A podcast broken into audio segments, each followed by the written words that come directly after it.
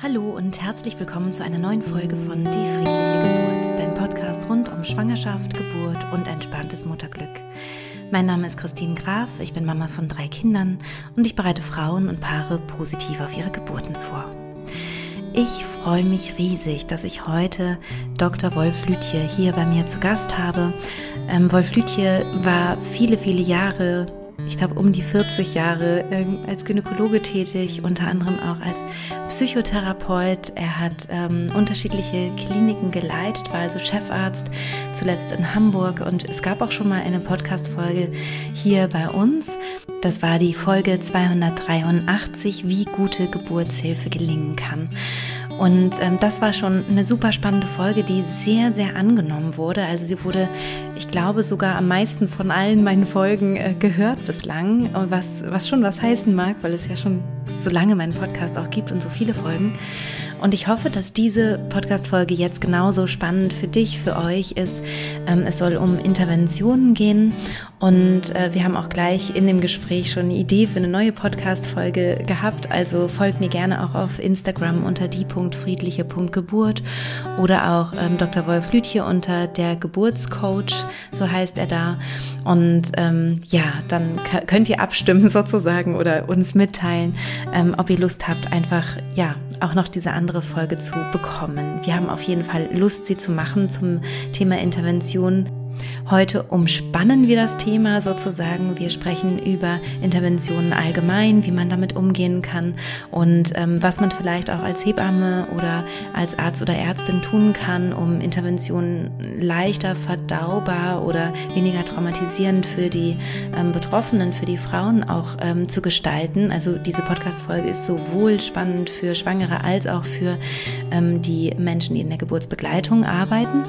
Und ähm, genau bei der nächsten Folge, die wir so ein bisschen angedacht haben, würde es dann darum gehen, wirklich mal äh, die einzelnen Interventionen aufzuzählen. Denn auch hier in dieser Folge hat ähm, Herr Lüthier schon so viele ja, tolle Informationen gegeben, wie man auch eine Intervention einschätzen kann oder was sinnvoll ist und was nicht sinnvoll ist, dass ich gleich dachte, Mensch, da müssen wir auf jeden Fall mindestens noch eine weitere Folge dazu machen, um da noch weiter ins Detail zu gehen und noch ein bisschen mehr aufzuklären, sowohl für Fachleute als auch eben für Schwangere und ihre Begleitung. Ich wünsche dir jetzt auf jeden Fall ganz viele gute neue Erkenntnisse mit dieser Podcast-Folge. Viel Freude beim Hören. Und wenn du magst, kannst du uns auch diesmal wieder auf YouTube zuschauen. Ja, lieber Wolf, ich freue mich sehr, dass du noch einmal bei mir zu Gast bist im Podcast. Wir haben ja schon eine Podcast-Folge miteinander aufgezeichnet, die auch sehr, sehr gerne gehört wurde, viel gehört wird nach wie vor. Und heute wollen wir über Interventionen sprechen. Also mhm. viele Frauen sind da natürlich unsicher. Also viele Schwangerinnen und auch ihre Partner, Partnerinnen wissen nicht so recht, welche Interventionen sind denn nun notwendig. Ja, was, was, was muss man, wozu muss man Ja sagen, wozu vielleicht auch auch nicht, wie verhalte ich mich da am besten? Und ähm, du mit deiner langjährigen Erfahrung als Chefarzt, als Gynäkologe und äh, Psychotherapeut hast da bestimmt so einiges ähm, zu, zu sagen.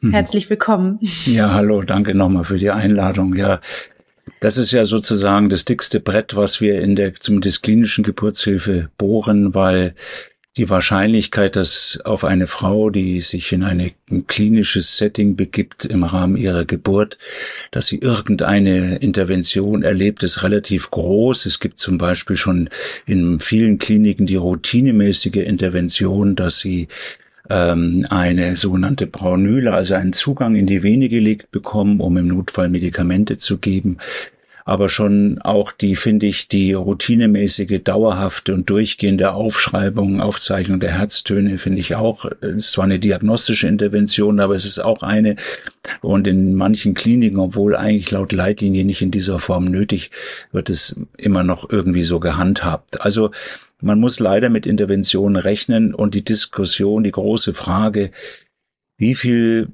an Intervention ist nun wirklich nötig? Ähm, was ist wirklich wichtig, um dafür zu sorgen, dass eine Familie, ich sage jetzt mal ganz breit, an Leib und Seele gesund aus dem Geburtsprozess herausgeht, ist eine riesige Diskussion, die die wir täglich führen, die wir bei der Leitliniengestaltung äh, immer wieder diskutieren, die weltweit immer im Blick, im Fokus ist. Ähm, wir haben natürlich hohe Ansprüche sozusagen an die Qualität, aber auch die Frage, was nun eine Qualität ist, ist wird gerade heftig diskutiert, ja, weil es kann kann nicht nur darum gehen, ähm, und das ist ja immer so das, was immer im Blick ist, das Kind vor Schaden zu bewahren, vor der sogenannten Asphyxie, dem Hirnschaden. Das ist so die, das ist das, was so an, an oberster Stelle steht und dem wird mhm. alles untergeordnet.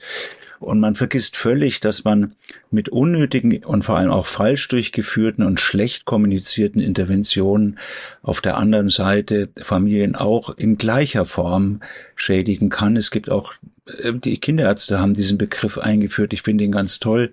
Die sogenannte emotionale Asphyxie. Eine Mutter, die hochtraumatisiert aus einer interventionsreichen und unnötig interventionsreichen Geburt herausgeht, kann dermaßen traumatisiert werden, dass sie dann am Ende auch eine schwere Depression entwickelt und damit weder sich selbst noch ihrem Kind, ihrer Familie zur Verfügung steht. Ein mhm. Drama, was durchaus zu vergleichen ist, fast mit einem, mit einer schweren Beeinträchtigung des Kindes durch eine schlecht verlaufende Geburt aus medizinisch ähm, äh, physischer Sicht. Mhm. Also das, das ist ganz, ganz schwierig. Und ich glaube, man kommt am besten dahin mit, mit der Fragestellung, ähm, wie, wie müssen wir denn, wie müssen wir alle sozusagen die Intervention in den Blick nehmen und was können wir, was können wir dafür tun, dass wir sie erstens so wenig wie möglich machen und wenn wir sie machen, sie richtig machen und mhm. auch richtig begleiten. Und da kann man sich ganz gut an diesen fünf E's, die ich mal äh, verbal kreiert habe, orientieren, die so die, die Traumasensibilität der Geburtshilfe definieren soll. Und da geht es als erstens mal drum, und das machen wir ja zwei hier jetzt heute schon, ein bisschen was zu erklären. Ja, also ich muss immer, wenn ich irgendetwas mache, muss ich da, muss ich erklären, äh, dass ich das jetzt vorhabe und ich muss dafür einen guten Grund liefern. Und ich muss da einbringen, das ist schon das zweite E, entweder eine hohe Evidenz, also ich muss mich berufen können auf eine Leitlinie oder irgendeine gute Studie, oder wenn es das nicht gibt, auf meine Erfahrung. Und die muss ich auch darlegen und muss sagen, ich mache das jetzt, weil ich 40 Jahre Erfahrung habe und das habe ich schon 10.000 Mal gemacht und damit habe ich jetzt gute Erfahrung. Ich glaube, das müssen wir in diesem Fall hier anwenden. Dann muss ich als Geburtshelfer natürlich finde ich, eine grundethische Grund, äh, Haltung haben und die muss auch von Empathie getragen werden. Das sind die beiden Grundbedingungen, egal ob Hebamme oder Arzt. Und so muss ich herantreten. Dann muss ich mir selbstverständlich die Erlaubnis dafür einholen. Und das Problem, das wir heute haben, ist, dass es an dieser Erlaubnis oft hapert. Mhm. Die wird dann oft erst im Nachgang eingeholt, weil der Geburtshilfer kommt und hier bei einer gewissen Thematik bei der Geburt schon eine Vorstellung hat, dass da vielleicht eine Katastrophe am Ende rauskommen könnte. Also diese Katastrophisierungsneigung ist sehr groß in den Kreissälen. Es wird mhm. aus einer kleinsten Risiko schon sofort dass die Katastrophe sozusagen abgeleitet, obwohl die ganz selten ist. Und mit dieser Deutungshoheit, hier liegt eine drohende Katastrophe vor, wird wie bei einem Ausnahmezustand im politischen Bereich jede Diskussion abgewürgt. Ja, es wird, mhm. kommt, man kommt mit, im wahrsten Sinne des Wortes mit Totschlagargumenten und sagt, wenn wir jetzt nicht sofort das machen, dann stirbt das Kind oder sie oder sonst mhm. was. Das hört man ganz oft in Kreisen, obwohl es mhm. überhaupt nicht angebracht ist. Und da, da kann keiner mehr was dagegen sagen. Ja, wer will dann, wer kann sich Eben. dagegen wehren? Und deswegen ist es so wichtig, dass die Geburtshilfe erstmal zu Sinnen kommen, sage ich fast, und sich immer überlegen, welche Worte verwende ich und was ist denn mhm. nun wirklich wichtig? Ja, was ist, mhm. was ist absolut wichtig, nicht dringlich, ja, sondern wichtig. Ja. Und das ist ein Prozess, den kann man immer nur schulen. Der setzt natürlich auch mhm. viel Erfahrung, Kenntnis und so weiter voraus, dass man nicht immer, immer ans Schlimmste denkt. Man muss das beherrschen können, natürlich, aber man muss es mhm. nicht immer sofort vermuten und daraus ableiten, ich brauche jetzt nichts mehr erklären, ich mache das jetzt einfach, ich und am Ende noch zu sagen, ich habe ihr Leben und das Leben des Kindes gerettet, obwohl das gar nicht auf dem Papier mhm. stand. Ja. Und das ist, das ist die eigentliche Katastrophe, finde ich, dass das häufig missbraucht wird äh, und niemand mehr sich dagegen wehren kann. Also es ist ein Thema, das sehr stark bei den Geburtshelfern liegt, aber da haben wir ja gerade eine große Diskussion rund um diese Gewaltdebatte ähm, mhm. sind wir ja dabei, respektvollere Methoden zu entwickeln in der Kommunikation, im Umgang, damit wir das ähm, weghaben. Also Erlaubnis. Und es gibt wirklich so wenige echte drohende Katastrophen. Ja, da gibt's eigentlich, eigentlich nur die eine wenn plötzlich man merkt, das Kind wird jetzt gar nicht mehr versorgt, weil der Mutterkuchen sich plötzlich zum Beispiel abgelöst hat, ja, mhm. oder aus einem anderen Grund Herztöne im Keller, vom Kind im Keller verschwinden, nicht mehr hochkommen über zehn Minuten. Das ist ein Notfall, das ist klar. Da kann ich nicht mehr viel reden, das ja. kann ich noch freundlich begleiten, da muss ich in irgendeiner Form die Geburt beenden. Aber das ist extrem selten, ja. Mhm. Und dann vielleicht das zweite, was mir noch so spontan einfällt, was immer passieren kann und auch ohne Vorankündigung ist, dass nach der Geburt des Köpfchens die Schulter nicht von alleine mitgeboren wird und wir dann eine sogenannte Schulterdystokie haben. Das ist auch ein Notfall, wo man schnell und gut und gezielt handeln muss. Aber auch da, selbst da hat man die Zeit, noch in Ruhe zumindest kurz zu erklären, was jetzt zu geschehen hat. Ähm, auch bei einer Sauglocke, die man vielleicht aus einem ähnlichen Grund macht, weil es dem Kind akut schlecht geht. Überall kann man das mit wenigen Worten kommunikativ gut begleiten, ja.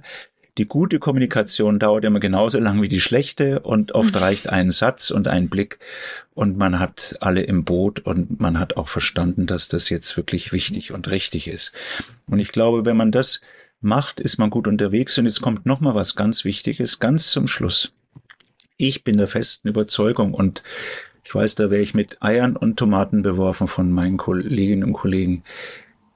Man müsste eigentlich nach jeder Intervention, ich weiß, es ist ein bisschen übertrieben, aber jeder Intervention, vor allem nach den dramatischen Interventionen, am Ende schon sagen, ich bin auch im Nachgang völlig überzeugt, dass wir das Richtige getan haben. Und ich bin mir auch ziemlich sicher, dass wir damit Schaden abwenden konnten. Aber äh, wir mussten einen hohen Preis dafür zahlen. Wir mussten mhm. eingreifen, wir mussten handeln, wir mussten unangenehme, zum Teil wirklich unangenehme Dinge machen. Ja. Mhm. Und dann muss man die Größe haben, sich dafür zu entschuldigen. Ja? So, ja? Und sich nicht als Retter aufspielen und sagen, ich bin hier der Größte, sondern ja. demutsvoll sagen, ja, ich musste hier der Natur so ein bisschen reinfuschen, weil mhm. sie aus meiner Sicht hm, nicht in der Lage war, es für, für mein Sicherheitsgefühl ordentlich zu regeln. Wobei man mhm. noch einmal sagen muss, auch bei den absoluten Notfällen, da würde ich mal so geschätzt sagen, nur im jedem, jedem zehnten Fall droht da wirklich die echte Katastrophe. Also ich muss mhm. mindestens neunmal eingreifen, um einen schlimmen Fall zu verhindern. Aber das ist auch eine, finde ich, eine günstige Relation. Mhm. Ja, wenn ich Eingriffe begründe, ähm, um in einem Verhältnis von eins zu 100.000 was zu vermeiden, ist das was, was ganz, ganz anderes, wobei das auch ja. sehr relativ ist. Die Menschen haben völlig unterschiedliche Sicherheitsbedürfnisse und gehen mit Zahlen völlig unterschiedlich um und aber wo ich, wo man dann immer am besten, glaube ich, fährt, ist, dass man das mit dem Autofahren vergleicht, ja. Mhm. Und wir steigen jeder ohne mit der Wimper zu zucken in ein Auto und wissen gar nicht, dass wir mit ein, einer Wahrscheinlichkeit von eins zu 5000, eins zu 10.000 dabei riskieren, jedes Mal wieder, dass wir einen schlimmen Unfall mit schwerer Verletzung, sogar Tod äh, erleben werden. Und das ist so eine Größenordnung, mit der man, glaube ich, ganz gut Vergleiche ja. ziehen kann. Und da muss man auch wirklich sich an den aktuellen Zahlen immer entlanghangeln und so aufklären und so um Erlaubnis mhm. bitten. Und am Ende wichtig, wichtig, auch wenn man alles richtig gemacht hat, da gehört die Entschuldigung hin dafür, dass man eingreifen musste.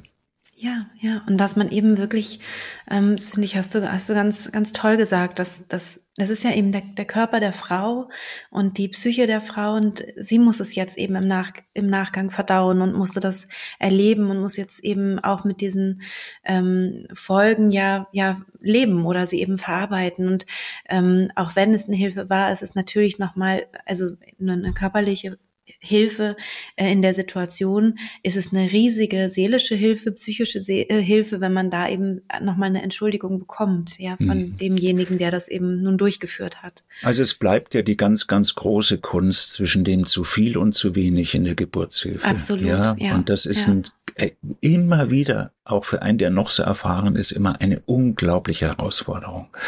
Und wenn wir ehrlich sind und jede Geburt analysieren, wissen wir, dass wir nur selten wirklich den Punkt treffen können. Wir haben mhm. tendenziell wird in, der, wird in den Kreiseln eher zu viel gemacht. Ähm, in der Außerklinik bin da auch Gutachter, mitunter mal zu wenig. Das liegt aber auch in der Natur der Sache. Ähm, beides ist und kann katastrophal sein. An beiden muss gearbeitet werden. Mhm. Und es betrifft die Klinik genauso wie die Außerklinik. Und es bleibt immer diese Gratwanderung. Ja, und ähm, tägliche Herausforderungen aber da ehrlich in den Spiegel gucken und sagen, warum habe ich das eigentlich gemacht? Und mhm. da muss man auch sich selber immer wieder spiegeln und immer, immer wieder gucken. Und in welchem Aggregatzustand bin ich gerade? Und bin ich gerade von Angst getrieben oder nicht? Und es ist ein Unterschied. Und das müssen wir auch immer wieder Selbsterfahrung machen.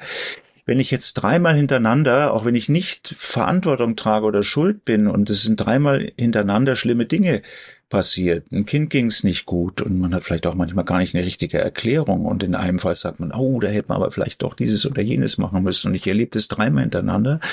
Da ist man schon ganz dicht an der Traumatisierung. Und Traumatisierung ist ein Riesenthema für Geburtshilfe. Jeder, jeder Sechste Absolut. erlebt sowas ja. und wird davon massiv beeinträchtigt. Und wenn wir das nicht wirklich therapeutisch äh, angehen und uns wirklich überlegen, okay, wir müssen eine radikale Analyse machen und haben wir hier ein Problem, sind es Einzelfälle, liegt es an mir, habe ich was übersehen, was nicht gesehen, äh, weil wir mhm. müssen ja aufpassen, dass wir nicht dann nur um, um ja nicht nochmal so einen vierten Fall zu erleben, in eine völlig defensive Haltung verfallen und es lässt sich auch nachweisen, wenn in Kliniken irgendwas Schlimmes passiert ist, auch wenn da keiner was dafür kann. Es ist so beeindruckend, dass man erstmal sagt, das wollen wir jetzt nicht nochmal erleben.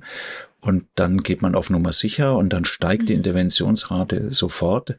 Ja, das kriegt niemand mit. Ne? Das äh, mhm. kann man sozusagen nur, kann man auch gar nicht richtig messen, aber das ist so ein Gefühl, was ich habe und was mir auch viele erfahrene Geburtshilfe bestätigen, dass man dann natürlich sagt, bitte jetzt nicht nochmal. Ja, mhm. also ich weiß noch sehr ja auch gut. Total menschlich und verständlich. Total ne? menschlich. Ja. Ich weiß noch sehr gut, ähm, wie, wie mal leider auch, es kommt, es ist auch hier wie im richtigen Leben Murphys Gesetz, es kommen dann oft eins, zwei, drei Dinge hintereinander, ja, und dann ist wieder ja. lange Ruhe. Und ich hatte das große Pech, dass in den 40 Jahren die äh, drei Mütter, ähm, die ich unverschuldet wegen schwieriger Gesamtsituationen verloren habe unter der Geburt, dass die relativ dicht hintereinander kamen. Und ich weiß nicht, ich hatte dann nach 17 Jahren in München dort die Arbeitsstelle dann aufgegeben, bin als Chef nach Viersen gegangen und fing dort an und habe das erste Jahr mit dem Vorgänger noch zusammengearbeitet und wir hatten in der zweiten Nacht, wo ich Nachtdienst hatte, mussten wir um das Leben einer Frau kämpfen und ich weiß noch, wie ich laufend durch meinen Kopf ging, bitte nicht nochmal, bitte nicht nochmal, ja. ich höre auf zu arbeiten, ich höre auf zu arbeiten. Ja. Und wir konnten die retten, wir haben eine ganze Nacht da geackert, es war Wahnsinn und es nimmt einen mhm. unglaublich mit und ich glaube, es gibt wenige Menschen, die das allein mit sich ausmachen können. Jetzt bin ich ein Psychotherapeut, ich habe selbst Erfahrung gemacht, aber auch ich, ich habe mir übrigens, und das kann ich auch nur jedem Geburtshelfer empfehlen, man braucht so Mitgänger. Menschen, egal ob Hebamme oder ein Kollege, mit dem man über Dinge sprechen kann, die einem auch mhm. wirklich ins Gesicht sagen, ey, das CTG hast du falsch, diese Herztöne hast du falsch beurteilt oder was auch immer. Und ich habe wenn immer hier in, in Hamburg was war, ich habe einen tollen Geburtshelfer in Berlin. Ich bin zum Teil mit den ganzen Unterlagen am Nachmittag noch nach Berlin gefahren, habe mich mit dem Café gesetzt, hab gesagt, guck dir das an, was sagst du dazu? um schnell Klarheit zu bekommen ja. und für mich klar zu machen, ob ich einen Fehler gemacht habe, was Gott sei Dank selten passiert ist, aber fehlerfrei habe ich auch nicht gearbeitet. Äh, mhm. oder ob er es so sieht, wie ich es sehen möchte. Ja, auch also, kann.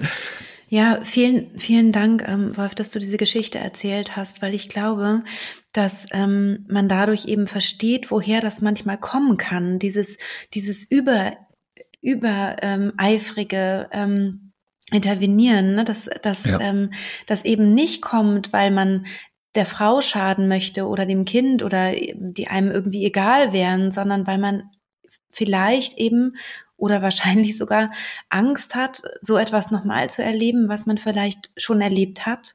Ähm, und weil es letztendlich immer darum geht, die Frau und das Kind zu schützen. Und manchmal sind die Mittel halt nicht äh, angebracht. Und ähm, um jetzt nochmal den Schwenk so ein bisschen zu, zu machen, weil du hast jetzt ähm, ganz toll ähm, auch was den Hebammen, Ärztinnen und Ärzten mitgeben können mit dem, was du schon gesagt hast. Wie wäre es denn, also was würdest du denn den Frauen, den Paaren mitgeben wollen? Also was, weil es gibt ja eine große Diskrepanz an, an Wissen, ja. Also es gibt da auf der einen Seite eben unglaublich viel medizinisches Fachwissen und auf der anderen wahrscheinlich eher nicht oder den meisten Fällen eher nicht. Wie kann man ähm, damit umgehen, wenn jetzt eine Hebamme kommt, ein Arzt, eine Ärztin kommt, eine Intervention durchführen will? Ähm, ich ermutige immer die Paare dazu, dann wirklich nachzufragen ähm, und auch nochmal eben nach dem Bauchgefühl zu fragen, zu fragen, mhm. wie sieht's denn aus, wenn das jetzt ihr äh, Kind wäre, ihre Frau wäre oder ihre Tochter wäre, die da ähm, diese Geburt äh, macht gerade? Was, wie würden sie denn dann entscheiden? Also dass man mhm. so ein mhm. bisschen von diesem, von diesen Routinen Routineabläufen, vielleicht kannst du dazu auch ein bisschen was sagen. Mhm. Es gibt ja nicht nur die Angst, die zu Interventionen führt, sondern auch so Routineabläufe. Ähm, wie kann man von diesen Routinen wegkommen, dass man eben nicht eine Nummer ist sozusagen, sondern wirklich ja ein, ein Mensch mit einer ganz äh, mit einem ganz speziellen individuellen Fall. Ne? Mhm. Jede Geburt ist ja ganz einzigartig. Ja, natürlich. Also das, mhm. da müssen wir ganz vorne anfangen und ähm, bei der Frage erstmal uns orientieren ähm, wie suche ich eigentlich den für mich passenden Geburtsort aus? Mhm. Und da fängt alles an. Und da ja. muss ich für mich klar sein, welches Mindset habe ich, welche Grundhaltung habe ich zur Geburt. Und wenn ich jetzt, ich gehe mal in die Extreme, ja, die Frau bin, die eigentlich sagt, eigentlich brauche ich niemand, ich kann das alleine, ich tendiere zur Alleingeburt, habe dazu schon zwei Bücher gelesen die hat ein ganz, ganz, ganz anderes Mindset als eine Frau, die sagt, ich wäre gar nicht schwanger geworden, wenn es heute nicht Kaiserschnitt gäbe. Und in mhm. diesem unglaublichen Kontinuum und Spektrum sind die einzelnen Mindsets versteckt. Und es ist wichtig, dass jeder sich darüber einmal klar wird. So. Und dann muss er gucken, wo wohne ich, in welcher Region äh, lebe ich und wer kann das, was ich mir von mir und meiner Geburt vorstelle, am besten mit mir tragen. Entweder ich ganz alleine, was ich nie befürworten würde, ja. Ich auch nicht. Äh, um Gottes Willen. Ähm, aber dann würde ich schon sagen, gut, dann geht's eben von Hausgeburt bis Pernatalzentrum, Stand heute Stufe 1. So, und wenn ich mich dann orientiert habe und dann sage, zum Beispiel, was, was für die meisten essentiell ist, ich will in eine Klinik mit Kinderklinik. So. Dann würde ich wirklich gucken, was gibt's da in der Region. So, und da würde ich auch wirklich sagen, da, da für, für eine gute Geburt lohnt es sich auch mal 50, 60, 70, 80, 90, 100 Kilometer zu fahren. Und das, mhm. den Hof erreicht auch jeder, auch die Mehrgebärende. Also in meiner Hamburger Klinik kamen die zum Teil aus Wien und sonst woher mit dem Camper und haben da vor der Klinik übernachtet, weil sie nur bei uns bestimmte Dinge erwarten durften, die es woanders nicht gab. Nur mal als Extrembeispiel. Also man erreicht den Hof in der Regel und man sollte jetzt sich nicht äh, das nächstbeste raussuchen, sondern sollte wirklich genau angucken, ähm, was bietet diese Klinik. Infoabend ist immer eine gute Orientierungshilfe. Mhm. Wobei man aufpassen muss, viele bieten Dinge an, die sie in Praxis gar nicht leben, wie Beckenendlagengeburten und dergleichen, aber das kriegt man dann schon mit Bauchgefühl ganz gut raus. Ja, oder die Wassergeburt, ne, wo dann das, das gezeigt wird. Genau. Man weiß, das wird aber, also da, wo, wo alle, die dort arbeiten, wissen, da ist noch nie jemand geboren worden, aber sieht gut Wasser aus. reingelaufen in diese Wanne, genau. ja. Außer ja. zur Entspannung vielleicht, ja. ja. Ja, Gut. Was ich auch, also was wir ja eigentlich bräuchten, und ich glaube, dass kommt. Wir brauchen mehr Transparenz. Ja, wir brauchen mhm. mehr öffentliche und es soll jetzt auch kommen. Die Patientenrechte werden soweit erweitert werden, dass die Kliniken ihre Qualitätsberichte so weit offenlegen müssen. Und dann müssen wir auch noch überlegen, welche Qualitäten wollen wir denn da überhaupt hören, dass mhm. jeder schon im Vorfeld nachlesen kann, wie viel Dammschnitte, wie viel Kaiserschnitte machen die, mit welchen Indikationen, wie viel Sauglocken, Geburten, ähm, wie viel Einleitungen haben die, gibt es überhaupt Beckenentlagengeburten, machen die eine äußere Wendung? Bei Beckenendlage, kriegt man routinemäßig eine Kanüle gelegt, da kann man sich eine richtige Checkliste machen Mhm. Was es, glaube ich, zumindest was Kaiserschnitte gibt, äh, betrifft, gibt, ist von Motherhood eine, eine Listung. Da kann man auf der Seite von Motherhood, dieser Elternorganisation, kann man eben äh, Kliniken anklicken. Die haben so, ein, so eine Karte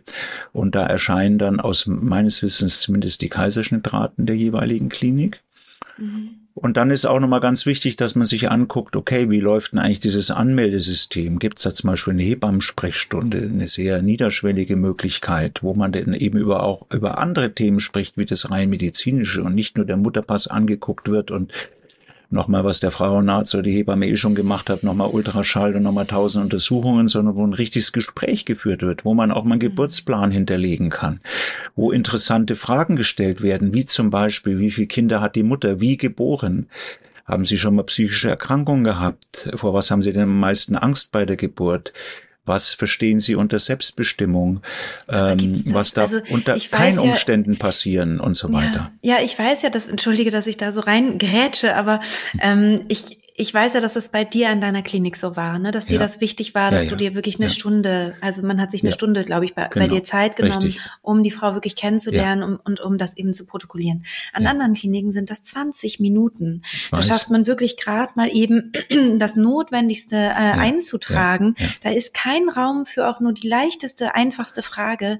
Ähm, aber ist das, was ist das Normale? Also ich glaube, das, was, was du ähm, da für dich gestaltet hast an der Klinik, das ist wahrscheinlich wahnsinnig selten zu finden, oder? Ja, noch, noch, noch. Also meine große mhm. Hoffnung ist, es passiert gerade was ganz Besonderes. Es gibt ja dieses nationale Gesundheitsziel gesunde Geburt. Mhm. Und es soll, das ähm, Ministerium für Gesundheit hat jetzt veranlasst, dass das mit richtigem Leben gefüllt wird. Und es gibt eine mhm. Arbeitsgruppe, alle Fachgesellschaften sind aufgefordert, bis jetzt Mitte September Vorschläge zu machen, wie man das sozusagen gehaltvoll füllen kann. Und ein, mhm. ein ganz, ganz wichtiger Baustein ist genau das. Mhm. Die, die Hebammensprechstunde, die Vor- und Nachbesprechung der Geburt, die psychosoziale Begleitung, die psychosomatische Orientierung, die Traumasensibilität, all diese Themen sind, werden da mhm. äh, ganz, ganz hoch aufgehängt. Und es kann mhm. schnell kommen. Und in Hamburg sind wir da schon relativ weit, dass das sogar eine politisch Fahrt aufnimmt und dieses Tool, wie ich es geschaffen habe und wie es manche auch in Deutschland machen, dass das fast eine Verbindlichkeit bekommt. Mhm. Ja, also ich behaupte auch, dass in jeder Geburtshilfeabteilung muss es irgendeinen Psychotherapeuten oder Psychologen geben, der für all diese Dinge zuständig ist, für, auch für die schwierigen Fälle. Ja, absolut. Ja, und ich habe Gott sei Dank, meine Hebammen waren so fit in dieser Hebammensprechstunde, die haben sofort rausgehört, wenn zum Beispiel jemand der schon mal ein Kind bekommen hat, da so zögerte darüber zu berichten, dann haben die sofort gedacht, okay, da ist irgendwas, da stimmt was nicht, wurde sofort ein Gespräch mit mir vermittelt. Und ich konnte dann immer in so einem geschützten Bereich rauskriegen, dass da was ganz Schreckliches vorher passiert wird, war, was man nicht so, nicht geredet werden konnte und konnte es aber schaffen, dass, dass es angesprochen wurde, dass ich die Frage stellen durfte, was darf sich nicht wiederholen und wir wirklich einen Plan erstellen konnten, ähm, dass es sich nicht wieder wiederholt. Und das liegt oft an, an einzelnen Begriffen, an einzelnen Sätzen, die eine mhm. Triggerwirkung haben. Ja, hätte ich jetzt ja. ein tolles Fallbeispiel, will ich jetzt gar nicht hier bringen, aber wir haben mit dieser ich glaube, ich Technik des genauen, genauen Abfragens, ja, mhm. haben wir so viel auch im Vorfeld schon gut bahnen können. Mhm. Und da bin ich ja auch immer in der Diskussion, was ist denn Traumasensibilität? Und dann sagen viele Hebammen, ja, ist eine Grundhaltung und man muss gar nicht die Frauen genau nachfragen. Man, wenn man sich da richtig verhält, ist, gilt es für alle. Und das stimmt eben nicht weil jede Frau auch darunter was ganz anderes versteht und jede Frau andere Trigger hat, ja. ja. Ähm, und das muss man abfragen. Und dann kann man auch sagen, okay, da wäre es jetzt gut, wenn da kein Mann mit zur Geburt kommt. Da wäre es gut, wenn diese Position nicht eingenommen wird, weil die Frau an irgendwas erinnert. Da wäre es gut, wenn jetzt der und der Satz nicht fällt, weil der eine traumatisierende Wirkung haben könnte. Also das sind wirklich so wichtige Dinge, wo auch uns immer mal wieder was durch die Lappen gegangen ist. Also auch wenn sowas wie Gewalterfahrung angesprochen wurde, manche Frauen können darüber auch in so einem geschützten Setting nicht reden. Und dann ja, ja. Äh, haben die aber wenigstens die Nachbesprechung der Geburt wahrgenommen. Und dann habe ich mir das angeguckt und dann habe ich gesehen, oh Gott, die haben fürchterliche Interventionen gehabt. Und dann hm. ähm, habe ich nochmal genau nachgefragt, haben Sie uns denn wirklich alles erzählt oder war das nicht möglich? Und dann konnten sie sich öffnen, haben gesagt, sie haben Gewalterfahrung und haben sich aber genau dadurch, dass sie es nicht erzählt haben, wieder in so eine Situation gebracht, dass sie natürlich Angst bekamen, als so eine vergleichbare Situation dann auflief bei der Geburt und dann Interventionen gemacht wurden, die wir eigentlich ansonsten gerne vermieden hätten, um eine Retraumatisierung zu vermeiden. Aber mit viel Gespräch und Therapie kriegt man das dann schon auch wieder hin. Es ist Gott sei Dank alles irgendwie heilbar, wenn man es anspricht und wenn man es angeht. Mhm. Ähm, aber auch wir haben da nicht immer Volltreffer gehabt, aber eine hohe Rate, wie uns die Traumatherapeuten erzählten, durch dieses niederschwellige Angebot in der Hebammensprechstunde mhm. eben darüber zu reden. Aber meine Hoffnung ist, dass das zunehmend auch in den Fokus gerät und an den, in der Außerklinik ist es ja weit verbreitet, Gott sei Dank, auch genau nachzufragen ja, und das zu respektieren und auf sowas ja. zu achten und, ähm, aber im klinischen Setting unterliegt auch den Strukturmängeln, Personalmangel und so weiter. Und dann fällt diese Vorbereitungssprechstunde meist hinten rüber und es werden ein paar Fakten erhoben, aber das Wesentliche eben nicht. Und das ist traurig, ja, schade ja.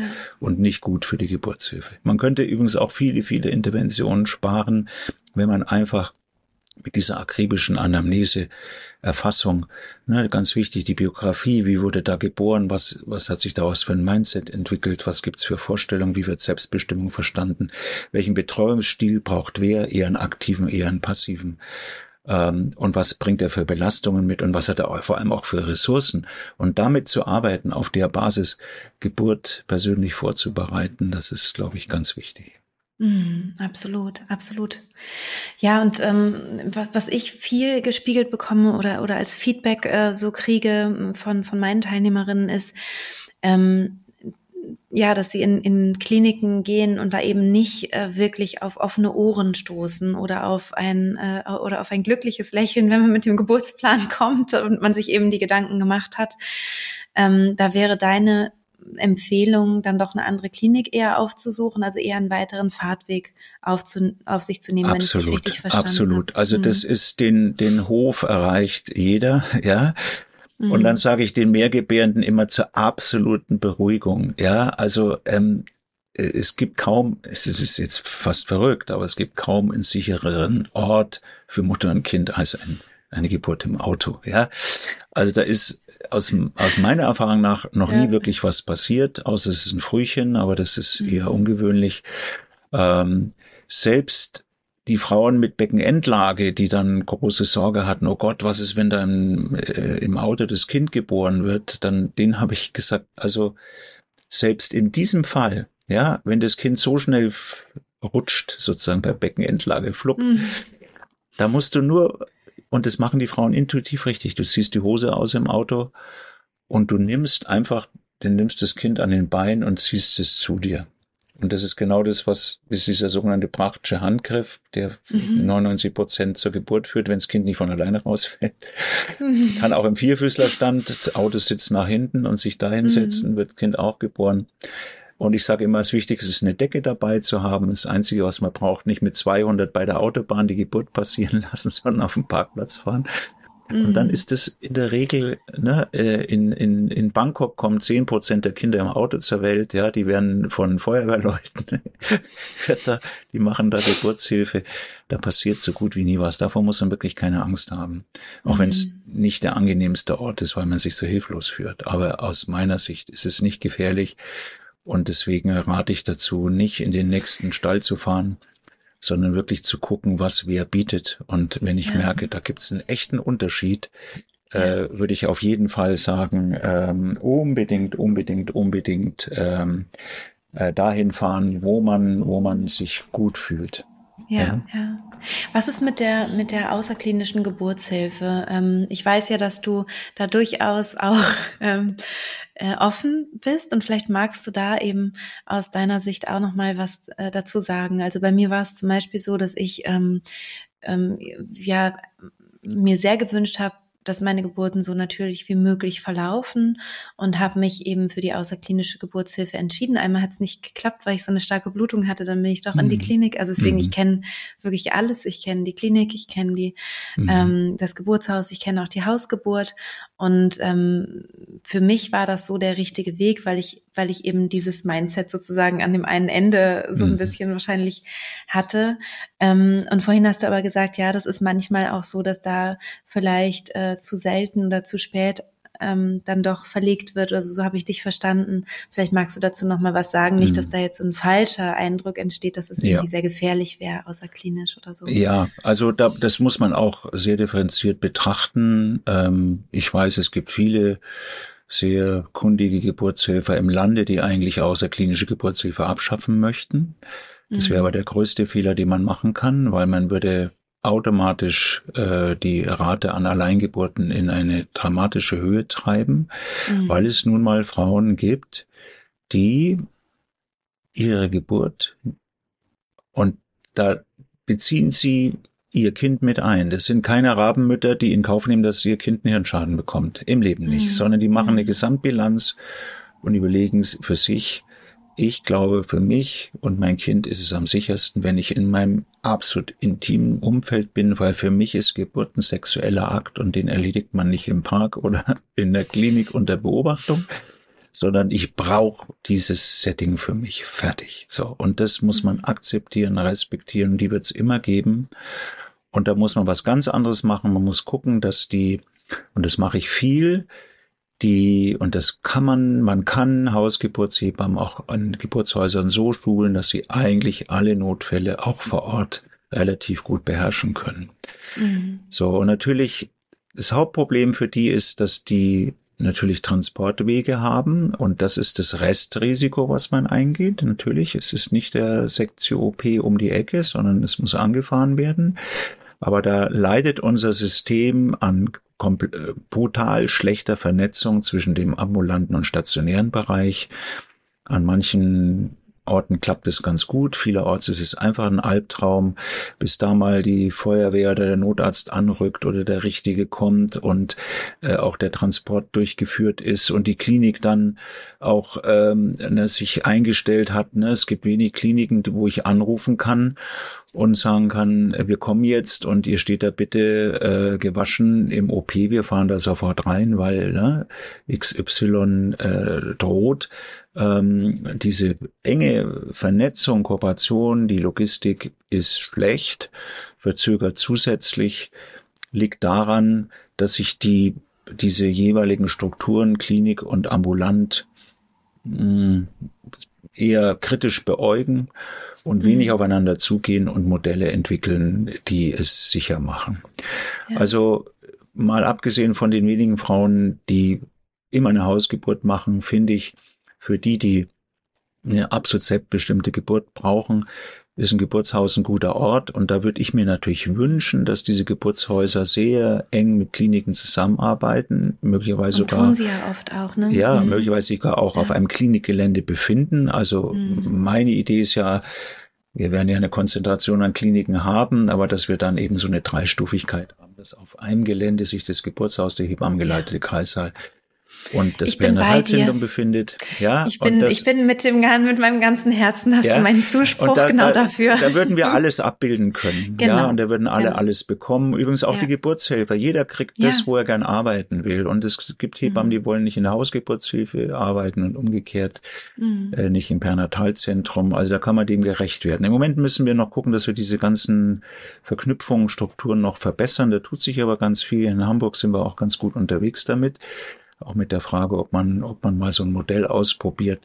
Und ich glaube, das, ähm, das ist ganz wichtig. Ansonsten geht es darum, dass die in der Außerklinik in der Lage sind, zumindest auch alles da haben. Also da ähm, bin wäre ich ein großer Freund, dass die viel mehr Möglichkeiten hätten, äh, zu Hause zu agieren. Also die haben ja nur ganz eingeschränkte äh, Möglichkeiten, auch Medikamente zu geben. Da wäre ich viel großzügiger. Mhm. Ja, ich, ich kann mir auch völlig problemlos vorstellen, auch da wird jetzt in Deutschland sicher laut gebrüllt, wenn man das hört, dass ähm, geübte Hebammen diese kleine Kiwi-Glocke, wenn das Köpfchen schon sichtbar ist und mhm äh, anwenden dürften, was mhm. übrigens auch dazu führen würde, dass die, die Dammschnittrate interessanterweise ist außerklinisch äh, relativ hoch, die ist niedrig, aber relativ hoch, weil das das Einzige ist, was Hebammen oft in der Notsituation dann machen können. Sie mhm. haben keine Möglichkeit, diese Kiwi-Glocke anzuwenden, ist ihnen nicht erlaubt. Das ist auch eine kleine Sauglocke, nur zu mal kurz zur Erklärung. Ja, eine kleine Sauglocke, genau. ja, ähm, richtig. Und ähm, wenn man die anwendet, könnte man sich mitunter sogar einen Dammschnitt sparen.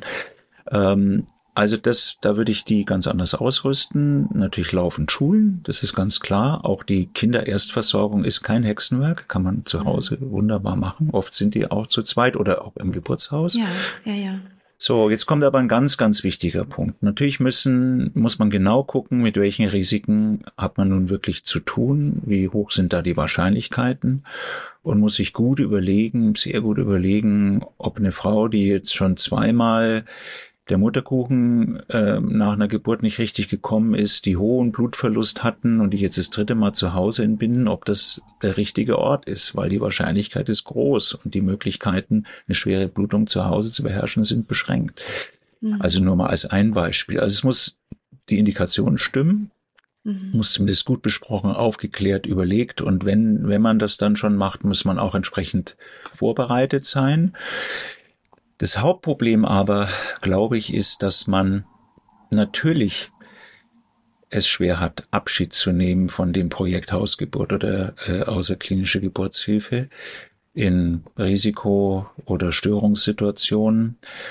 Und das ist etwas, was im Vorfeld so intensiv besprochen werden muss. Wenn die Hebamme sagt, Leute, das geht hier nicht mehr, dann muss das von Mann, Frau, Partnerin, wem auch immer akzeptiert werden und dann wird die Verlegung durchgeführt. Ja, wir haben ja fast 20, 30 Prozent Verlegungen, also es sind relativ viel.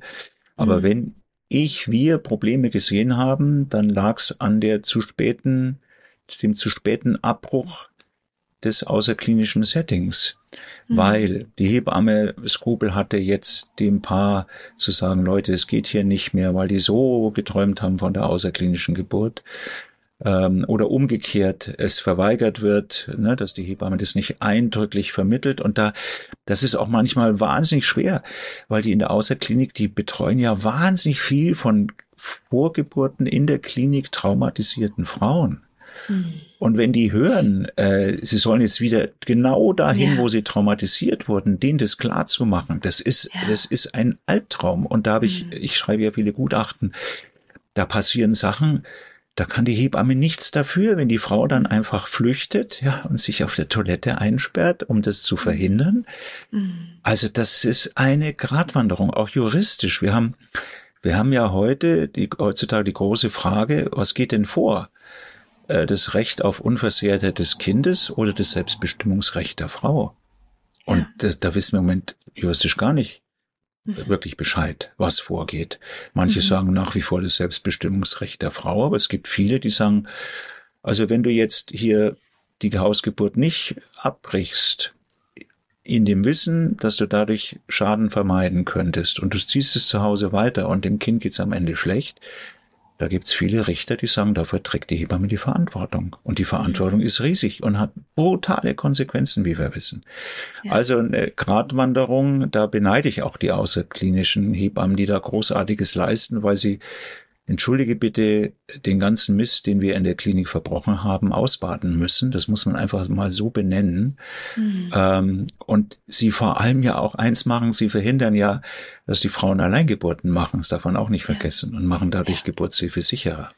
Also es ist ein weites Feld und wünschen würde ich mir, dass sich viele Frauen gar nicht außerklinisch orientieren, weil die Klinikstrukturen so perfekt sind, dass da jeder das bekommt, was er braucht. Wohlfühlt. Ganz ja? genau. Ja? Also warum eins ich zu frage, eins äh, Betreuung ja, und was weiß ganz ich. Ganz genau. Und ich und ich stehe da wirklich manchmal mit, also, also das ist für mich rätselhaft. Ich war in der Klinik und habe da hospitiert und dann ähm, hörte ich so, wie eine Hebamme sagt, ja, diese Frau, die ich da betreue, die, die will dies nicht, das nicht, ja, dann soll sie doch dann, äh, oder sie, sie will hier so viel Ruhe haben und dass es irgendwie schöner aussieht, dann soll sie doch zu Hause ihr Kind kriegen. Und dann denke ich so, oder wir sind doch hier kein Geburtshaus. Und dann denke ich so, hä? Bei uns muss es hässlich sein. Wir sind doch kein Geburtshaus. Hier soll es ja, nicht gemütlich ist, sein. Weil das, da, da, die Argumentation äh, stimmt da überhaupt nicht. Ne? Man Ach, könnte man so viel machen. Also alleine durch Gestaltung von Räumen, durch Licht, einfach also wenn man es ernst nehmen würde, dass unsere Körperintelligenz sagt, dass wir für die Geburt in eine Höhle uns zurückziehen wollen, ja, an einen sicheren Ort, genau. dann ja. könnte man doch dementsprechend auch Kreissäle gestalten. Und das ist, das ist ja kein Hexenwerk. Mein nein, Gott, das ist, da sprechen wir über Farbe, über Licht, über. Ja. Also, also ich habe mal, weil es mich einfach interessiert, es gab mal ein großartiges äh, äh, Veranstaltung. Die wurde von einem ganz berühmten österreichischen Frauenmuseum, Hittisau nennt sich das, tolle Institution. Mhm. Die haben mal einen Workshop, Ganztagsworkshop gemacht über geburtshilfliche Architektur. Ja, ich weiß, ich kenne den. Mhm. Und da habe ich, äh, da wurden Projekte gezeigt. Ähm, mhm. Da haben sich zum Teil Architekturstudenten 20 zusammengetan und haben den Kreißsaal der Zukunft konzipiert. Ja. Unglaublich tolle Konzepte in ja. Spanien zum Teil umgesetzt. In viel, ich, ich weiß in sogar in London in dem riesen Gießen St. Thomas 6000 Geburten gibt's einen gibt's so einen Kuppelbau mit, mhm. mit Tropenpflanzen und äh, Wasserfällen, wo die Frauen wandeln können in der Latenzphase und äh, über die Themse Wahnsinn. gucken. Also es, man könnte so viel und ohne dass es viel Geld kostet, äh, heute mhm. in der Richtung machen und diese Orte attraktiver machen. Das ist keine Frage. Ja. Ähm, und die Frage auch individuell Willens, ne? gestalten lassen, so mhm. ein Kreissaal. Ja, da baue ich so ein paar, ja. paar Blöcke rein, dann kann sich jeder das wir brauchen, ich glaube, wir haben natürlich da viel getan. Ja, die Wellnesskultur ist äh, hat Einzug gehalten in den Kreissälen. Sie kann nur nicht gelebt werden. Die funktioniert nur, wenn ich eine eins zu eins Betreuung habe und ja. jemand, der sich Zeit nimmt, mit jemand auch so einen Raum zu gestalten und so weiter und so fort. Aber das ist leider etwas, was im Moment bei dem großen Fachkräftemangel und den Strukturschwächen im System schwer abzubilden ist. Und das ist übrigens auch ja der Teil des Spiels. Und je schlechter die Strukturen und je schlechter die Betreuung, desto mehr äh, kommen Frauen in die Themen von Angst, Schmerz, Anspannung, energetisch am Ende, ja, und umso mehr muss wieder interveniert werden. Also das ist ja. ein Rattenschwanz, ein Teufelskreis. Das ist eben das, ist eben das ne? Das, ich habe so das Gefühl, der Körper wird immer so, oder diese Körperintelligenz wird so ausgeklammert. Ne? Es wird so ähm, oft dann so rational betrachtet und, und die Emotionen werden so weggenommen. Und dabei hat das aber damit zu tun, also dass wir halt, wir sind halt ein komplexes System, ja, und die Hormone, die wirken eben dann besonders gut, wenn, wenn wir uns entspannen und wenn mhm. oder können überhaupt so wirken, wie sie, wie sie sich eben entfalten wollen, mhm. wenn wir uns sicher fühlen und geborgen. Und dann, ja. ähm, und dann ist es total klar, warum eine riesige Fensterfront mit äh, super hellem Tageslicht und man sich total beobachtet mit äh, Bett in der Mitte, wo alle einfach, wenn sie reinkommen, schon mal zwischen die Beine gucken können oder so. Also da muss ich jetzt kein optimaler Ort ist. Schon noch mal äh, sagen, ohne dass das jetzt hier eine Werbeveranstaltung wird, aber es ist natürlich völlig klar, wenn ich wenn ich das Außen eigentlich gar nicht mehr wahrnehmen darf, weil es mir nur Angst macht, mich nur bedrängt, mhm. dann umso wichtiger ist, dass ich dann einen inneren Rückzugsraum habe und den mir schaffe, ja. Und wenn du mit deiner Hypnose diese ja, ja. Frauen dann in den Tunnel schickst ähm, und in ihre eigene Welt, wo sie genau in einen Zustand kommen, wo all das fern des Großhirns wirken kann, was Geburt gestaltet und erlebbar und machbar macht, mhm. auch auf, auf allen Ebenen. Die Angst geht weg, der Schmerz kriegt eine andere Mod äh, Modalität, die Energie kommt zurück. Ja, das ist ein mhm. völlig logisches Konzept in einer Welt, die im Außen so dominant wird, dass sie dich ständig in einem hochalerten Zustand mit Großhirn an und nur auf, auf äh, entweder in Schockstarre, Flucht oder Angriff gehend, ja, weil du, und das geht gar nicht, Geburt braucht den sicheren Ort, ja, wir können Absolut. auf der Flucht ein Kind zeugen, aber wir können auf der Flucht kein Kind gebären. Wir brauchen mhm. diese Ruhezonen, diesen Rückzugsraum und nur da ist Gebären möglich und das, das ist in Klinikbetrieben zumindest wahnsinnig schwer umsetzbar. Ja, ja. Aber es sollte das Ziel sein. Absolut, also ja, da sprichst du mir natürlich aus dem aus dem Herzen und ähm, das ja, da versuche ich natürlich irgendwie ähm, einen einen Weg zu zu schaffen für die für die Frauen, dass sie eben mit dieser Diskrepanz ähm, umgehen können, ne? dass sie für sich einen Weg finden in dem System, was wir haben und in den Umständen, die gerade da sind, leider da sind. Ich wünschte, es würde sich ändern, aber die eben da sind eben ähm, ja damit einen guten Umgang finden. Und klar, die Herausforderung im Taxi zu sitzen unter der Geburt wird auch bleiben. Ne? Selbst wenn wir die schönsten Geburtshäuser auf dem Klinikgelände haben, haben Ganz wir auch noch Herausforderungen, wo ja. wir trotzdem eben noch guten inneren sicheren Ort gebrauchen ja. können. Ja, klar. Wolf, wie ist das wenn eine Frau ganz konkret in die Situation kommt, es soll jetzt eine Intervention gemacht werden? Sie hat ihr Großhirn schön runtergefahren, sie ist richtig schön in Hypnose, sie ne, schön im limbischen System verbunden und ihr geht's eigentlich gut. Ähm, aber es kommt jemand auf sie zu und sagt, wir wollen jetzt hier einen Wehentropf anhängen. Mhm. Sie weiß nicht warum, sie kann das nicht einschätzen. Was würdest du da empfehlen? Wie, wie kann man damit umgehen mit so einer Situation? Mhm müsste ich jetzt schon mal über einen Wienentropf diskutieren, ja, weil der aus meiner Sicht viel zu häufig ja. zum falschen Zeitpunkt, viel zu hoch dosiert, ja. Also das, ja, das ja. ist schon mal ein, ein riesen Rattenschwanz. Eingriff, ein riesiger Eingriff. So, mhm. es ist ein riesen Eingriff, darf man, das, also darf man gar nicht kleinreden. Also es muss, natürlich geht's nur über Rückfragen, ja, und man mhm. muss genau fragen, ähm, man sollte, also das ist immer wichtig, kommunikativ, dass man jetzt nicht erstmal sofort die Krallen rausfährt, nee, mache ich nicht, will ich nicht, ich will hier, mhm. ne, sondern sich das in Ruhe erklären lässt. Und mhm. dafür muss man sich auch, müssen sich die Geburtshelfer auch wirklich Zeit nehmen. Ja, dürfen nicht so unter der Vorstellung, ich sage hier, wo es lang geht und die Geburt ist verzögert und die, da müssen wir jetzt mal Fahrt äh, machen, sonst wird es hier gar nichts und ähm, so weiter kommt und so kind fort. Nie. Kommt Finde ich auch immer so eine schöne, und sonst, so eine was so alles Aussage. kommt, ja, oder sonst droht hier Kaiserschnitt oder Sauglocke und was so ja. alles kommt, ne? Ja. Ähm, also da würde ich schon mal ähm, wen, wen, also diese zum Beispiel, ich sag mal ein Beispiel, was ganz häufig passiert wenn eine mhm. Periduralanästhesie angelegt wird, ja bei fast 30 Prozent aller Frauen, mhm. da wird unterstellt, dass die dazu führt, dass es zu einer Wehenschwäche kommt. Und dann wird mhm. automatisch, da, da, wird, da wird auch gar nicht gefragt. Das ist sozusagen ein Paket. PDA heißt Wehentropf. Mhm. Und das ist schon mal dem Grunde nach falsch. Mhm. Also wenn jetzt jemand kommt und ich habe gerade meine PDA liegen und bin gerade mal entspannt und gehe in Pause, durchatmen, auftanken, PDA, mhm. da muss erstmal eine halbe Stunde, Stunde Pause sein. Ja, dazu mhm. dient es ja im Wesentlichen. Ich muss, die Gebärmutter soll sich erholen, das Kind soll sich erholen. Ich habe mal keine Schmerzen und es geht mir einfach besser.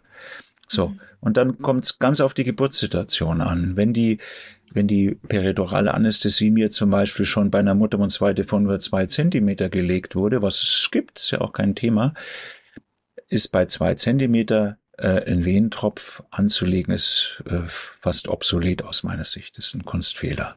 Ja, mhm. sondern da muss man mit anderen Medikamenten, anderen Möglichkeiten arbeiten, um eine Wehenschwäche zu behandeln. Ja. Also aus meiner Sicht kommt ein Wehentropf sinnvollerweise frühestens ab in, wirklich in der echt aktiven Eröffnungsphase ab sechs, sieben, acht Zentimeter Muttermundsweite überhaupt zum Einsatz.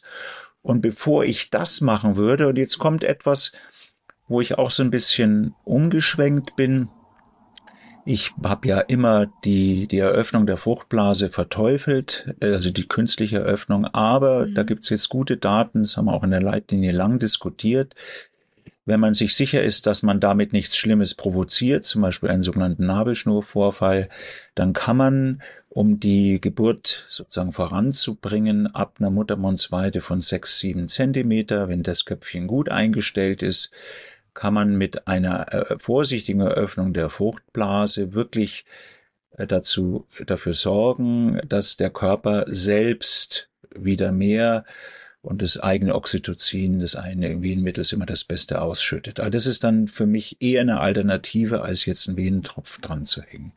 Der mhm. Venentropf kommt im besten Fall wirklich nur, wenn äh, Mutter und Kind am Ende der Geburt völlig am Ende sind und die Gebärmutter auch nicht mehr kann mhm. und ich jetzt Kaiserschnitt, Sauglocke, Dammschnitt vermeiden möchte, dann kann mitunter eben der Wehentropf am Ende noch den letzten Push geben, ja, die Gebärmutter ja. noch einmal zur Höchstleistung hochfahren. Ja. Da macht es Sinn, aber sonst Achtung, Achtung, Achtung.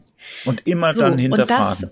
Genau, und so, das weiß man ja jetzt nun mal nicht, ne? Also ja, ähm, dieses Wissen, das du hast, und du könntest mir genau das gleiche, also super tolle Informationen sicherlich geben zur Saugglocke, zum Dammschnitt und, und, und zum Kristellerhandgriff, zu, ja. zu allem. Können wir nochmal überlegen, ob wir nochmal eine, eine Folge machen, wo wir wirklich Gerne. jede Intervention ähm, können wir alle, auch das, ne, auch an die, die ganzen. Komplikationen können wir oder alle. Oder wir machen vielleicht meine, also ich werde das mal, mal erfragen oder bitte euch auch, ne, die jetzt hier zuhören, äh, um Feedback ob man sagt, man macht mal eine Folge nur zum Thema Christella, nur zum Thema, ja. ne? Also mal gucken, wie viel wir uns miteinander zu, unterhalten wollen. Zu allem kann ich meinen 40-jährigen Senf dazugeben. Ja. Genau, weil das Problem ist eben, das Problem ist da eben wirklich, wenn ich der, der Hebamme vertraue, oder dem Arzt, der Ärztin vertraue und ein gutes Gefühl habe und das Gefühl habe, ich bin hier an einem guten Ort, ich habe mir die Klinik wirklich ausgewählt, es ist die, wo ich hin wollte und so weiter, dann glaube ich, kann ich viel schneller abnicken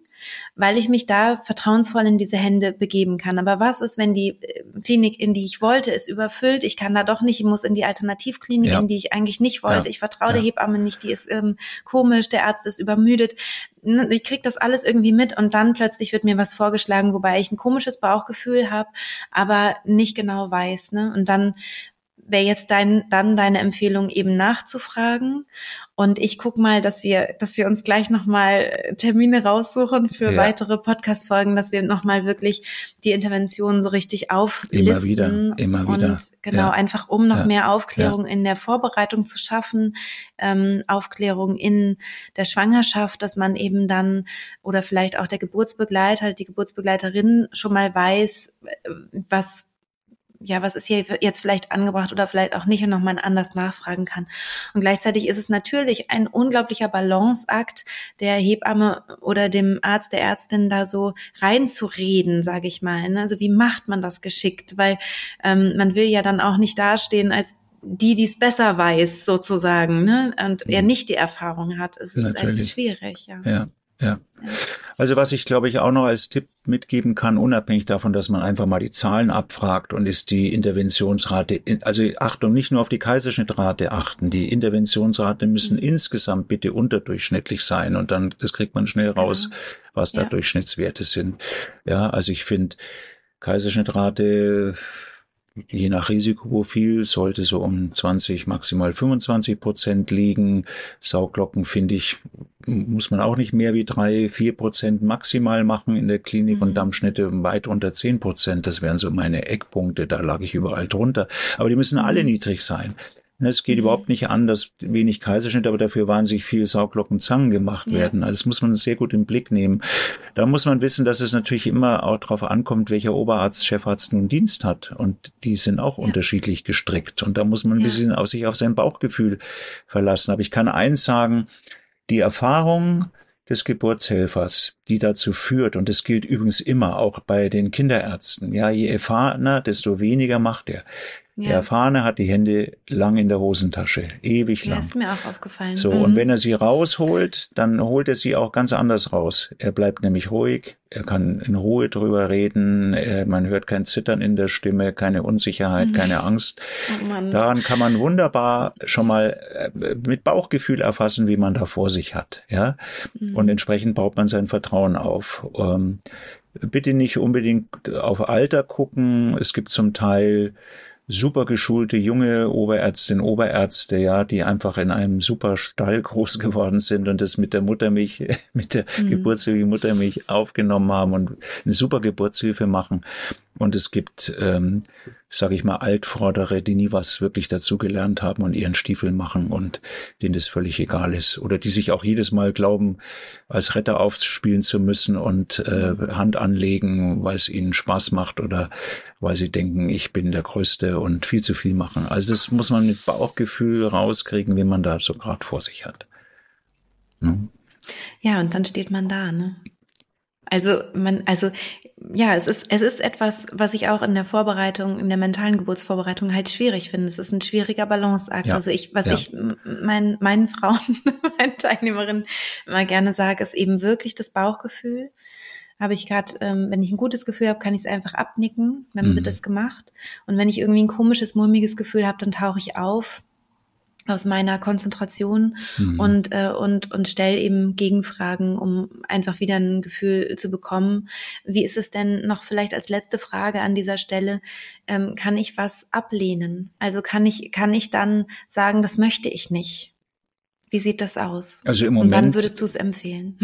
Naja, das kann ich jetzt so nicht in die, sag mal, in den Äther empfehlen, ne? Aber genau. grundsätzlich mhm. ist so, dass äh, wir immer noch gezwo äh, fast gezwungen sind, das Selbstbestimmungsrecht über allem zu sehen. Und mhm. wir können nicht gegen den Willen Interventionen machen. Äh, überhaupt mhm. keine Diskussion. Wenn jemand es ablehnt, aber ich muss es eins mal sagen, ich habe ja wirklich mit allen Kategorien von Frauen in meinem Leben gearbeitet. Mhm. 40, 50, 60.000. Und wann immer ich geholt wurde, ähm, es ist, es hat nie, wenn ich überzeugt war, dass das jetzt zwingend sein muss, ja, dann ist hat noch, das hat nie irgendjemand mir verweigert. Also es ist wirklich eine Frage, wer da wie, mit welcher Absolut. Sprache auftritt. Absolut. Ja? So, und dann gibt's keine Verweigerung. Ja. Mhm. Ähm, und so äh, unter dem Motto ähm, unterschreiben lassen, ne? also wenn das jetzt nicht gemacht wird, ich nehme den Tod meines Kindes billigend in Kauf und so weiter. Ja, das macht ähm, ja auch keiner. Ne? Ich weiß nicht, es mag sein, dass ein, zwei Mal ähm, ich das einfach mir hab unterschreiben lassen, in Anführungsstrichen nicht in dieser Sprache, aber um mich persönlich abzusichern, ja, und nicht, dass am Ende einer kommt, ja, der hat ja gar nicht mit mir geredet und der hat das ja gar nicht dringlich gemacht und so weiter. Das ist ja ganz mhm. häufig das Thema. Und dann muss man sich da so ein Stück weit auch ein bisschen absichern, dass man zumindest schon darüber gesprochen hat, dass wenn die Intervention jetzt nicht passiert, ein nicht unerhebliches Risiko für Kind oder Mutter entsteht. Aber es ist alles auch hier eine Frage der Herangehensweise, des Vertrauens, des Gesprächs, der traumasensiblen, des traumasensiblen Arbeitens. Und damit, glaube ich, ist man, ist man dann auf jeden Fall äh, immer gut bedient und kann dann solche Eskalationen vermeiden. Genau, das ist jetzt die, die, ähm, die Perspektive des Personals sozusagen. Und wie ist es mit der Perspektive der Frau? Also angenommen, sie hatten ungutes Bauchgefühl, sie, es wurde irgendwie erklärt, ja, wir wollen jetzt hier die Fruchtblase eröffnen und so weiter, hat vielleicht bei der ersten Geburt schon mal da schlechte Erfahrungen mitgemacht, sagt, das möchte ich aber nicht.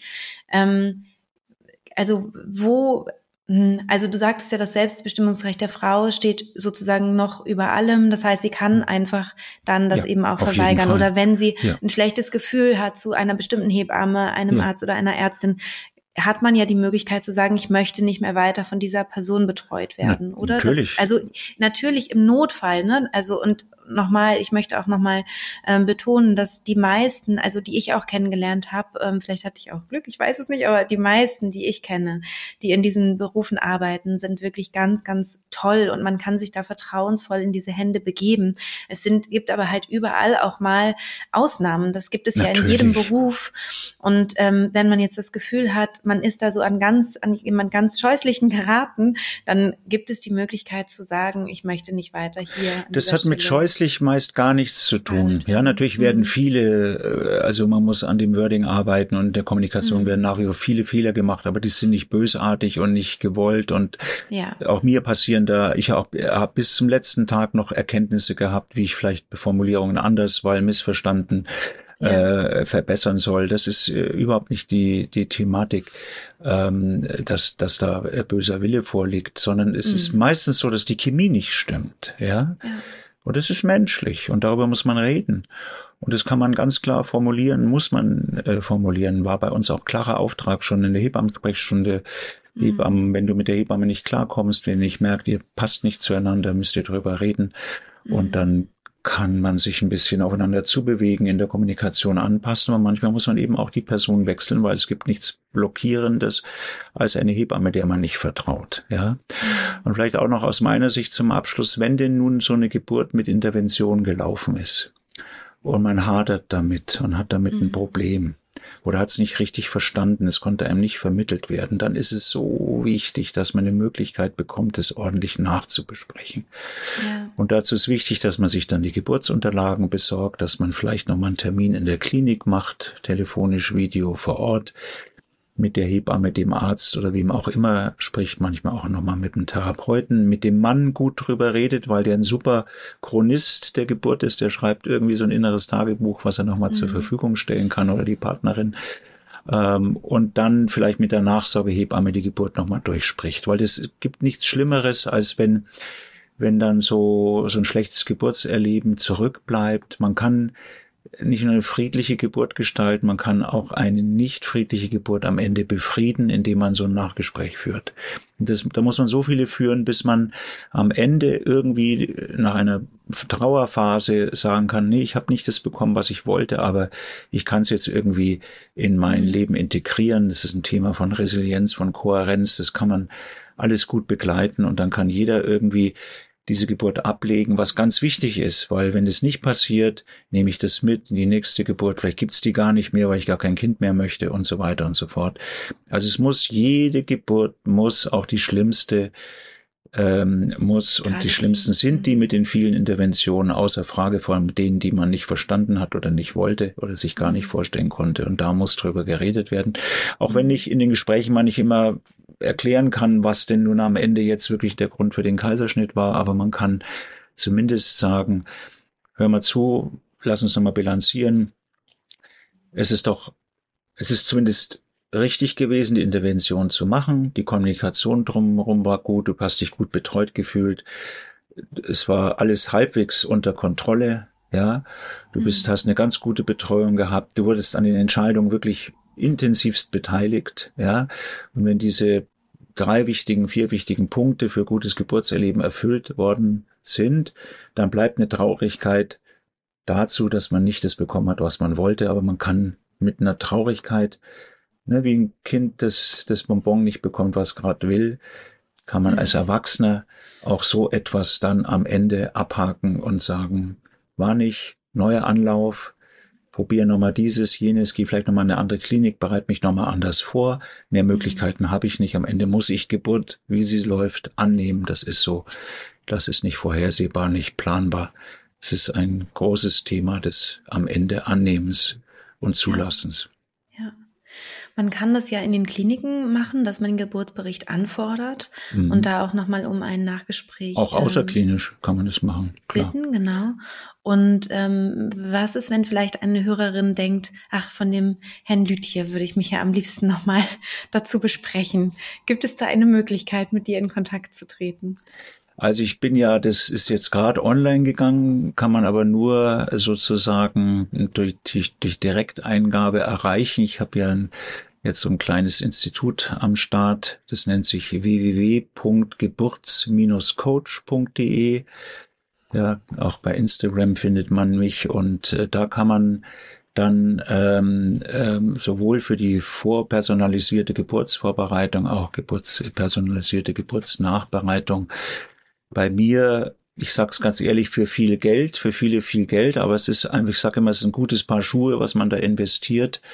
Und ich glaube, es gibt wenige, die die Qualität haben für dieses, für diese Aufgabe, die da so viel mitbringen wie ich. Ähm, und ich krieg die Dinge schnell auf den Punkt und es ist meist nur eine Videositzung, 75 Minuten, äh, manchmal auch kürzer und es wird Minuten genau abgerechnet und man kriegt eine Rechnung keine Kassenleistung, aber man kann da sozusagen das mit mir nochmal angehen, aufarbeiten und in der Regel, ich habe solche Gespräche tausendfach in meiner Klinik gemacht und mache das jetzt halt weiter bundesweit für alle, die da nochmal einen Bedarf haben und jemand haben wollen, der nicht nur ein erfahrener Geburtshilfer, sondern auch noch Psychotherapeut ist und mit diesem Tool einfach viel Erfahrung hat, kann gern da auf mich zukommen. Sehr schön. Ich danke dir sehr, lieber Wolf, für dieses Gespräch. Ich fand es sehr äh, aufschlussreich. Ich hoffe, dass es ganz vielen und glaube auch, dass es ganz vielen äh, hilft und, und sie ganz viel Wissen jetzt für sich so mitnehmen konnten daraus. Freue mich auf unsere nächsten Interviews, die wir jetzt schon geplant haben. Und äh, ja, vielen Dank. Ich wünsche dir alles Gute. Ich dir auch und nochmal vielen Dank und ähm, bin nach wie vor begeistert über deine, eure Arbeit und durfte sie ja auch als extrem hilfreich erleben im klinischen Setting bei mir und ich glaube, es, ähm, es ist wichtiger denn je, sich auch in dieser Hinsicht vorzubereiten, neben vielem anderen. Es ist, die Geburt bleibt eins der extrem herausragendsten Ereignissen der Menschheit und soll es bitte auch bleiben. Und es ist gerade in der heutigen Zeit unter auch den nicht, im Moment nicht besten Rahmenbedingungen so wichtig, da seinen eigenen Weg zu finden. Und ja. ähm, da ist all das, was ich vielleicht und du und andere anbieten, eine große, große Hilfe und da kann man gar nicht genug auf den Markt werfen. ja, und am besten alle Hand in Hand miteinander, dann, genau, ähm, genau. dann ist ja. es am allerbesten, wenn wir unser ja, Wissen Netzwerk bilden, und Netzwerk genau, bilden und immer vor Ort gucken, was gibt's so alles und genau. Und äh, das ist ja heute dank World Wide Web kommt man ja schnell gezielt an das ran, was zu einem passt und kann sich orientieren und ja na, aufpassen, dass man ne, schon, es gibt schon auch viel, viel Information im Netz, ja, also don't uh, Google with, with the Google heißt es ja so schön, mhm. aber ich glaube, ähm, bei dir, bei mir, bei vielen anderen zählt einfach entweder Evidenz oder große Erfahrung äh, ja. und das zählt. Oder beides. Genau. In diesem Sinne, am besten beides immer, ja. Genau. Okay. Auf Wiedersehen. Tschüss. Tschüss. Danke dir. Danke dir. Ja, das war's schon mit dem Interview mit Dr. Wolf Lütje. Ich freue mich sehr, dass er hier war und mit mir über dieses wichtige Thema gesprochen hat. Ähm, ich hoffe, du konntest ganz viel für dich rausziehen, freust dich hoffentlich auch schon auf eine weitere Folge. Wie gesagt, schreib uns dazu gerne, wenn dich das interessiert. Und auch so freuen wir uns natürlich, wenn du jetzt auch zu dieser Folge unter dem aktuellen Post auf Instagram etwas schreibst, sodass wir uns ein bisschen austauschen können. Und falls ähm, die ein oder andere Frage, die im Vorfeld eingetrudelt war über Instagram, nicht beantwortet wurde in der Folge, schreib sie auch gerne einfach auf Instagram in die Kommentare und dann haben wir die Möglichkeit eben auch darauf noch zu antworten. Wenn du meinen Online-Kurs noch nicht machst und ähm, Lust hast, da mal reinzuschnuppern, dann möchte ich dich ganz herzlich einladen. Du kannst nämlich kostenlos reinschauen, indem du einfach den Schnupperzugang für dich nutzt. Der ist vollkommen kostenfrei und du kannst einfach mal schauen, was ich da so mache. Das erste Modul ist dir dann freigeschaltet. Im zweiten geht es dann so richtig los und ins Eingemachte. Aber mit dem ersten kannst du eben schon mal schauen, ähm, ja, ob du mit der Art meiner Wissensvermittlung umgehen kannst, ob du da Lust Lust drauf hast und ob ich dich auch noch ein bisschen intensiver begleiten soll, also intensiver als durch den Podcast oder vielleicht auch durch das Buch, das du vielleicht ja auch schon hast. Ich freue mich auf jeden Fall so oder so. Ich freue mich über jede Schwangere, die ich im Podcast begleiten darf, über jede, die mein Buch liest und natürlich meine Teilnehmerinnen, die ich einfach nochmal richtig intensiv an die Hand nehmen darf in dieser ganz besonderen Zeit, die wir da haben in der Schwangerschaft mit unserem Körper, mit unserer Psyche und natürlich auch auch unserem Kind im Bauch. Ich wünsche dir von Herzen alles Liebe und bis bald, deine Christine.